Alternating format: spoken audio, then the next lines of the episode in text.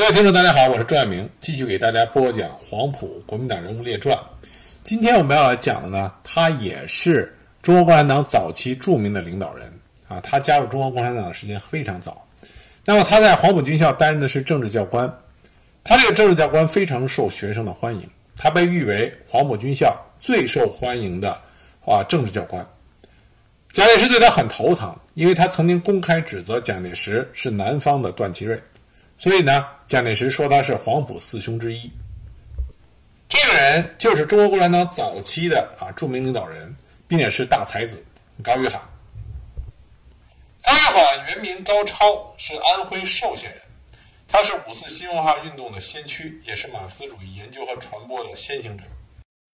高玉海是在1888年啊出生于安徽的寿县，他的父亲呢是一个私塾的教师，精通汉学。所以高玉涵从小就受到了良好的中国传统文化的教育，有较深的文学功底。在读了几年私塾之后，高玉涵转入凤阳经世学堂学习。后来，在一九零五年，他考入了安庆陆军测绘学堂。高玉涵早年信奉的是君主立宪理论。他在凤阳经世学堂就读的时候，除了功课，因为学堂准许学生读书阅报。当时呢，康有为和梁启超大力的宣传欧美和日本的君主君主立宪救国论，所以高玉涵受他们的影响非常深，觉得《新民丛报》《中国魂》这些都是他的必读书。在学习国外知识的过程中，高玉涵的外语能力突飞猛进，在京师学堂，他的英文成绩经常是满分，以至于教英文的老师忙不过来的时候，就让学堂把高玉涵聘为英文助教，给一定的薪水。高玉涵后来进入安徽陆军测绘学堂的学习，这对于他的一生有着重大的影响。熟悉中国近现代史、熟悉辛亥革命前后历史的朋友应该知道，安徽陆军测绘学堂和辛亥革命的一个重要的革命先驱啊先烈有着非常密切的关系。这个人就是徐锡麟。那么高玉涵在陆军测绘学堂学习的时候，就见到了徐锡麟。那是在一九零七年六月。陆军测绘学堂毕业前，高玉涵参加了为期一个月的实地演习。这一天，他们正在演习的时候，突然跑来了三匹马，其中一匹马上坐着一个穿着长衫，后面呢跟着两个穿着东洋学生装的少年。高玉涵后来得知，在前面的那个人就是巡警学堂的总办，叫徐锡麟。实地演习结束以后，高玉涵作为高材生被派到巡警学堂。帮助绘制地图。巡警学堂有几个高玉涵的同乡学生兵，大家在一起闲谈的时候，这些巡警学堂的学生兵异口同声的都称赞徐总办，就是徐锡麟，说徐总办虽然是巡抚恩铭面前的大红人，却没有一点的官腔。学生兵三百多人，每天晚上就寝之后，他必然亲自一一查看，谁把被单弄掉了，他就轻轻的捡起来给盖好。哪个兵生病了？他必然照应着吃药，经济上有困难，徐总办也是极乐意帮助。一九零七年夏天，巡警学堂学生毕业典礼到了，当时徐锡麟身着军服，挂了马刀，检阅毕业的学生。高玉涵呢也在现场，他亲眼目睹了徐锡麟的风姿，但是中午之后，高玉涵就听到了一阵纷乱的枪声，后来他才得知。这是徐锡麟利用毕业典礼的机会，开枪刺杀巡抚恩铭，紧接着就率领起义的学生攻占了安庆的军械所，抢夺枪械，但终因寡不敌众，徐锡麟和其他的师生四十余人被捕，并遭到了杀害，为革命流尽了最后一滴血。如果说徐锡麟的安庆巡警学堂起义，高玉海只是一个旁观者啊，只是一个目击人。那么之后呢？高玉海在受到了共和思想的影响，开始积极投身于反清活动的时候，在第二年，也就是一九零八年，安庆马炮营起义的时候，那么高玉海就是一个参与者。那马炮营起义呢，对于高玉海来说，影响更大，因为除了高玉海他亲历其中，另外一个呢，在马炮营起义里边，他的两个主要的领导人，这是两个辛亥革命。非常值得牢记的两位革命先驱，他们的风采和人格魅力，一定给高玉涵留下了深刻的印象。因为马炮营起义啊，安徽马炮营起义知道人并不多。关于这个起义的两个领导人，一个是熊成基，一个是范传甲，啊，知道人也不多。那么这里呢，就借着高一涵，我给大家简单介绍一下，因为这两位革命先烈非常的值得人钦佩。马华营起义主要的领导人是熊成基。熊成基这个人啊，长得很帅，看上去就是英气勃勃。自小读过私塾，学过医，青年时代喜好军事，常骑马击剑，好武，喜欢阅读军事史料。他崇敬历史上的民族英雄岳飞和石可法，曾对别人说过：“大丈夫不能为国出力是很可耻的。”如今国势衰弱，受列强欺侮，只有从军习武，才能强国雪耻。所以呢，他就投考了安徽。安庆五位练军学堂学习军事，立志报效祖国。一九零五年呢，熊成基参加了光复会。后来在一九零六年，他经同盟会的元老赵升介绍加入了同盟会。因为他在安徽安庆五备练军学堂学习过军事，所以一九零七年他被调回安庆，任三十一混成协马营队官。那么他在新军中就秘密地进行革命宣传活动，发展组织，准备起义。徐锡麟在安庆起义的失败，并没有将熊成基和范传甲啊他们吓退，他们反而觉得更为的悲愤，决定再次在安庆起义，来继承徐锡林未完的事业。一九零八年十一月，熊成基他觉得时机已到。因为呢，要举行太湖秋操，太湖秋操实际上就是军事演习，是对南方新军的一次检阅。一九零八年的时候，南方新军中同情革命、有着革命思想的新军官兵很多，而参加太湖秋操的很多南方新军都有着革命士兵的基础，比如说湖北新军参加太湖秋操的部队，正是后来。武昌起义的中坚力量，所以熊成基和范传甲他们有着一个非常好的想法，他们认为以炮营和马营作为起义军的主力，在城外起义，那么薛哲也是起义的另外一个领导人啊。薛哲率领步兵第二营，还有范传甲的工程队在城内接应，这样的话里应外合攻占安庆，然后将安庆作为起义军的基地，连夜赶到太湖。逮捕检阅秋操的大臣殷昌和端方，那么号召秋操的新军参加起义，如此大事必成。那么在他们进行协商的这个秘密军事会议上，会上呢就公推熊成基为安庆革命军总司令，负责全民指挥。熊成基就宣布了他早已拟好的作战密令十三条，决定当晚起义。没想到炮营左队队官进城告密。安徽巡抚朱家宝得到密报之后，就下令禁闭了各城门，调集军队加强城防，严密控制。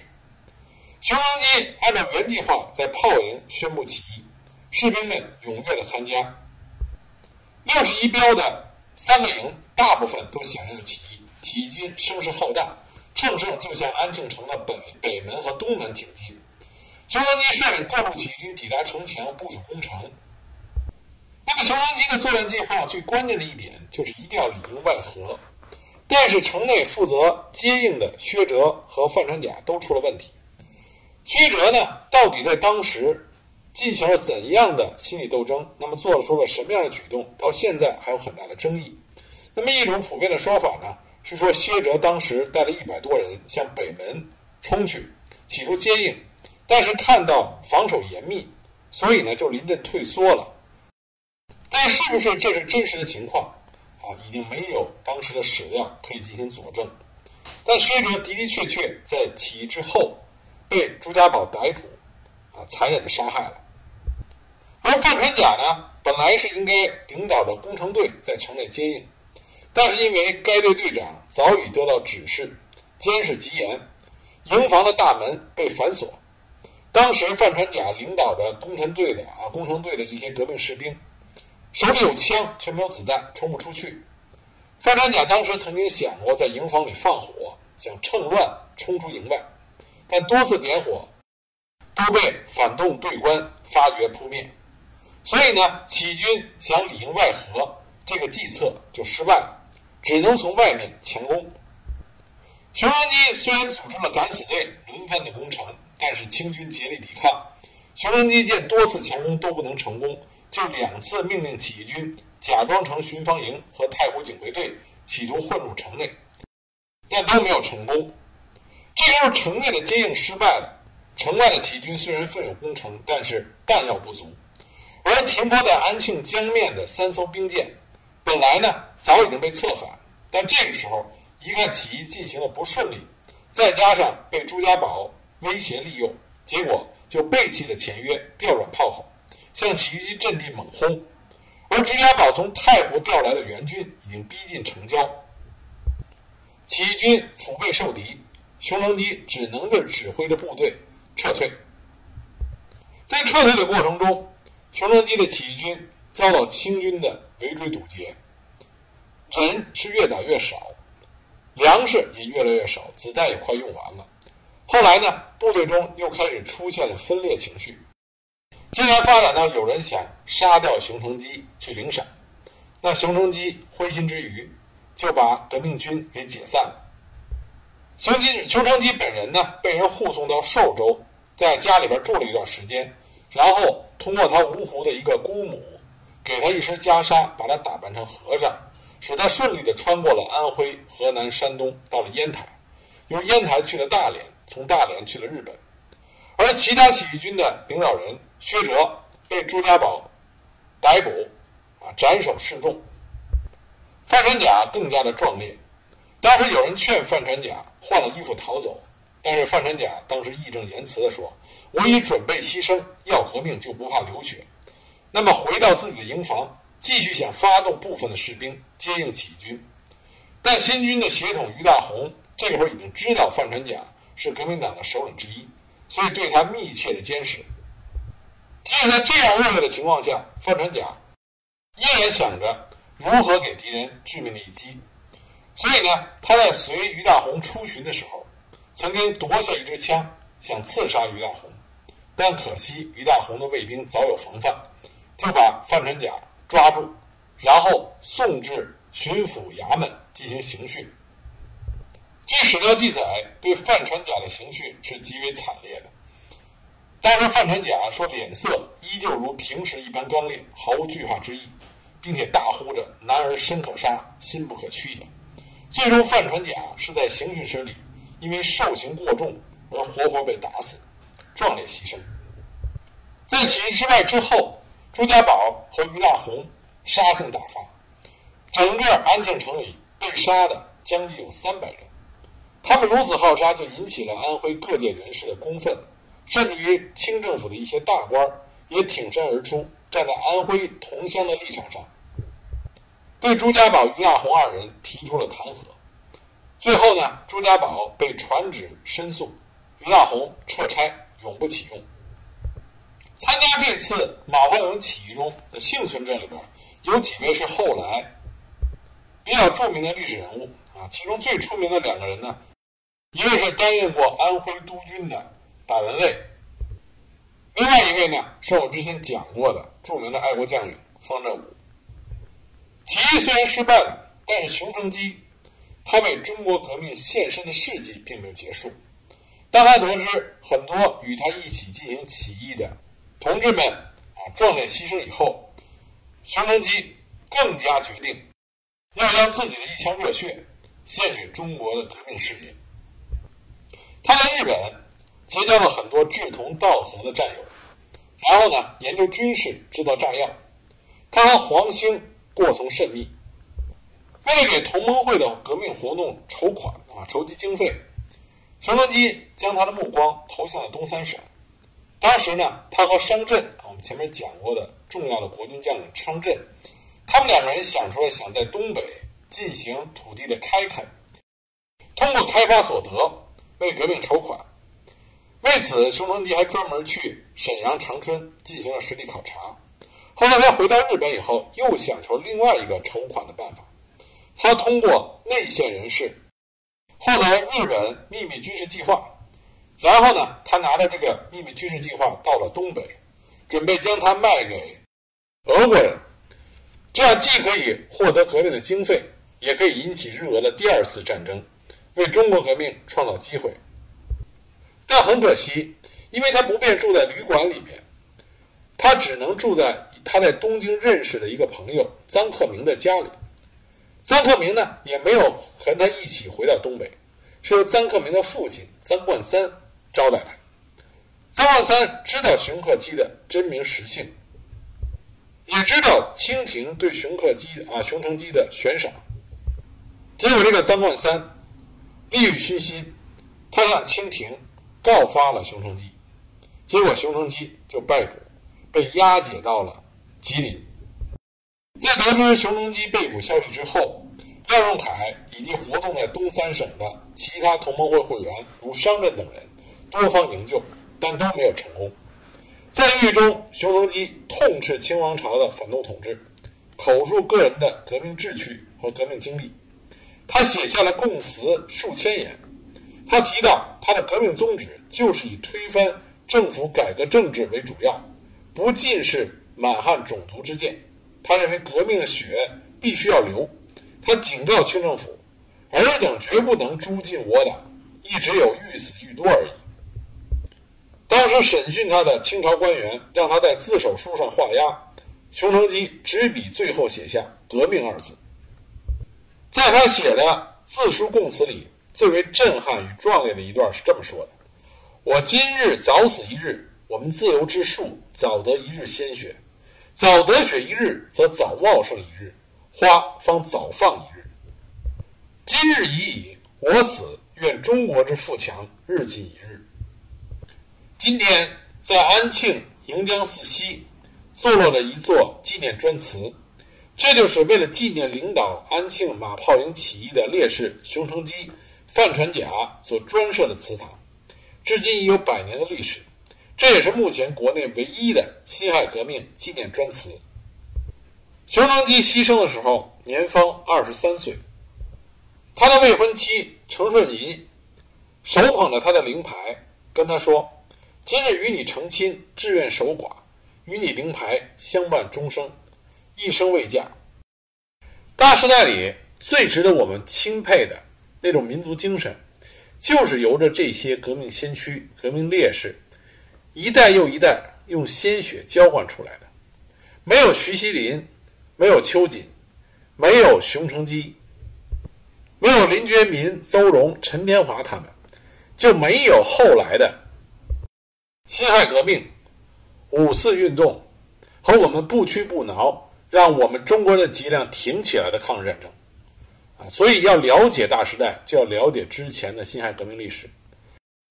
在给大家介绍了马派文起义这个重要的中国革命历史事件之后，我们再接着来讲高于罕。高于罕参加了马派文起义之后，他的革命意志更加的坚定。他和韩衍等人组织了一个读书会，全力来办《安徽通俗公报》，用通俗的文体猛烈的抨击清廷的黑暗弊端，大肆的鼓吹革命，以期唤起民众。特别是揭露官方勾结洋人、出卖铜陵矿权的啊事情，影响很大。因此，高约罕开始声名鹊起。武昌起义爆发之后，安庆宣布独立。当时的安徽都督非常赏识韩衍，就让他去相助政务。高玉海回到安庆，和韩衍一起组织维持安徽省统一的机关处。韩衍为了形成革命的武装，就与高玉海。易白沙等人将测绘学堂、巡警学堂、陆军小学等有革命思想的青年组织起来，成立了青年军。高玉海任安徽青年军秘书长。在这个期间，高玉海认识了陈独秀。不久，韩衍被刺杀，那么高玉海呢，心灰意冷，就决定赴日留学。在日本期间，高玉海又遇到了陈独秀，并且结识了李大钊、梁漱溟等人。他的思想发生了巨大的转变。那高玉海呢，在早稻田大学学习期间，经人介绍啊，加入了同盟会，彻底的走上了反对清朝统治的道路。这个时候的高约翰年轻气盛，抱有着极大的政治热情。而当他在日本再次见到陈独秀的时候，陈独秀渊博的学识、敏捷的才思，讲起话来旁征博引、海阔天空，乐观大气的革命豪情，以及对政治问题的精辟的分析，这都深深折服了高玉涵。而思想激进、倾向革命、对封建的三纲五常、旧礼教异常痛恨的高玉涵。也给陈独秀留下了深刻的印象。对民主共和的向往和对封建制度的反叛，使这两个人很快的走在了一起。所以，一直到一九零七年底高约翰回国之前，陈独秀都与高约翰往来密啊往来密切。两个人经常在一起切磋文学、交谈时事，发表对时局的看法。陈独秀回国之后，创办了《青年》杂志，也就是后来著名的《新青年》。高约翰是这本杂志积极的撰稿人，连续在该杂志发表了《青年之敌》《青年与国家之前途》等多篇文章。后来呢，高约翰到芜湖省立五中任教，创办了安徽第一个学生自治会，培养了蒋光慈、李克农、尹宽、曹渊等许多优秀的青年学生。在此期间，高约翰同陈独秀多有接触，并且秘密参加早期的中国共产党建党的活动。开办了多所工人夜校，宣传马克思主义。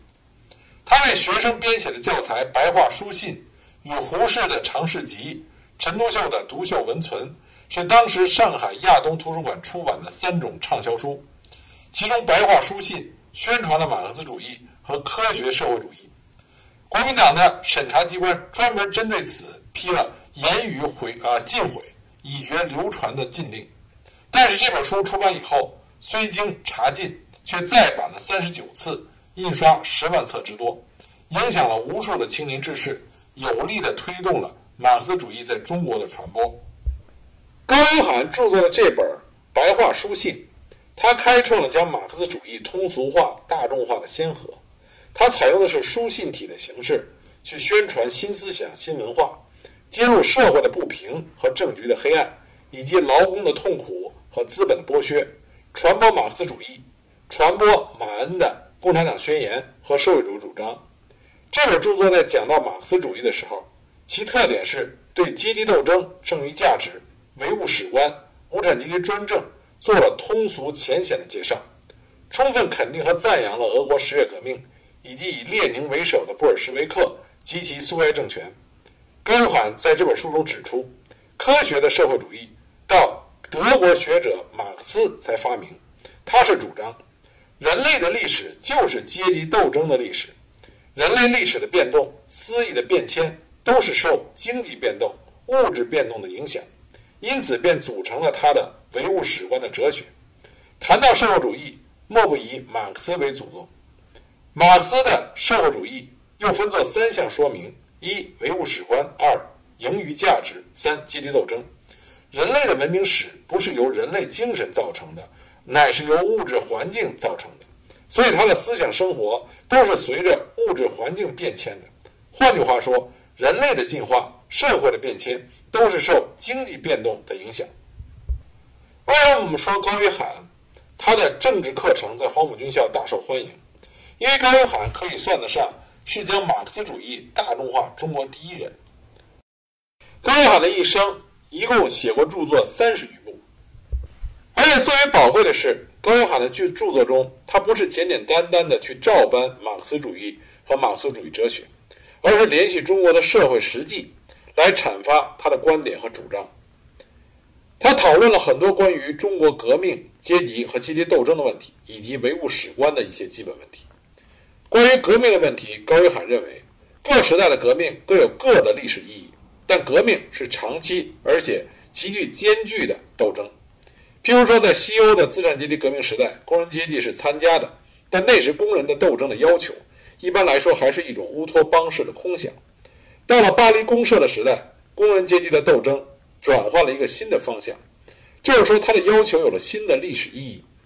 有了巴黎公社的革命，才会有后来苏俄的十月革命。所以，高约翰认为，革命是有一个连续性。它有一个发展的过程。对于阶级斗争，高约翰他解释是：阶级斗争是历史上及社会上的一个事实、一个现象，伟大的社会科学的鼻祖只是发现它，并不是故意的去捏造声势。阶级斗争经人指出来，固然有许多被压迫的民众格外自觉地向前奋斗，然而没有经人指出的时候，它并不会停止或者减少。阶级斗争是社会物质关系即经济关系，也就是说剥削的社会制度必然的产物。恩格斯说过：“从来一切的历史都是阶级斗争的历史。”这种彼此相斗争的社会阶级，常是生产关系及变换关系的产物。一语蔽之，是那个时代经济关系的产物。你愿意阶级斗争，阶级斗争还是阶级斗争；你不愿意阶级斗争，阶级斗争依然是阶级斗争。至于消灭阶级，这是我们的目的。高一海还特意强调，哲学不是空想，而是要用它来做我们生活斗争和社会斗争的武器。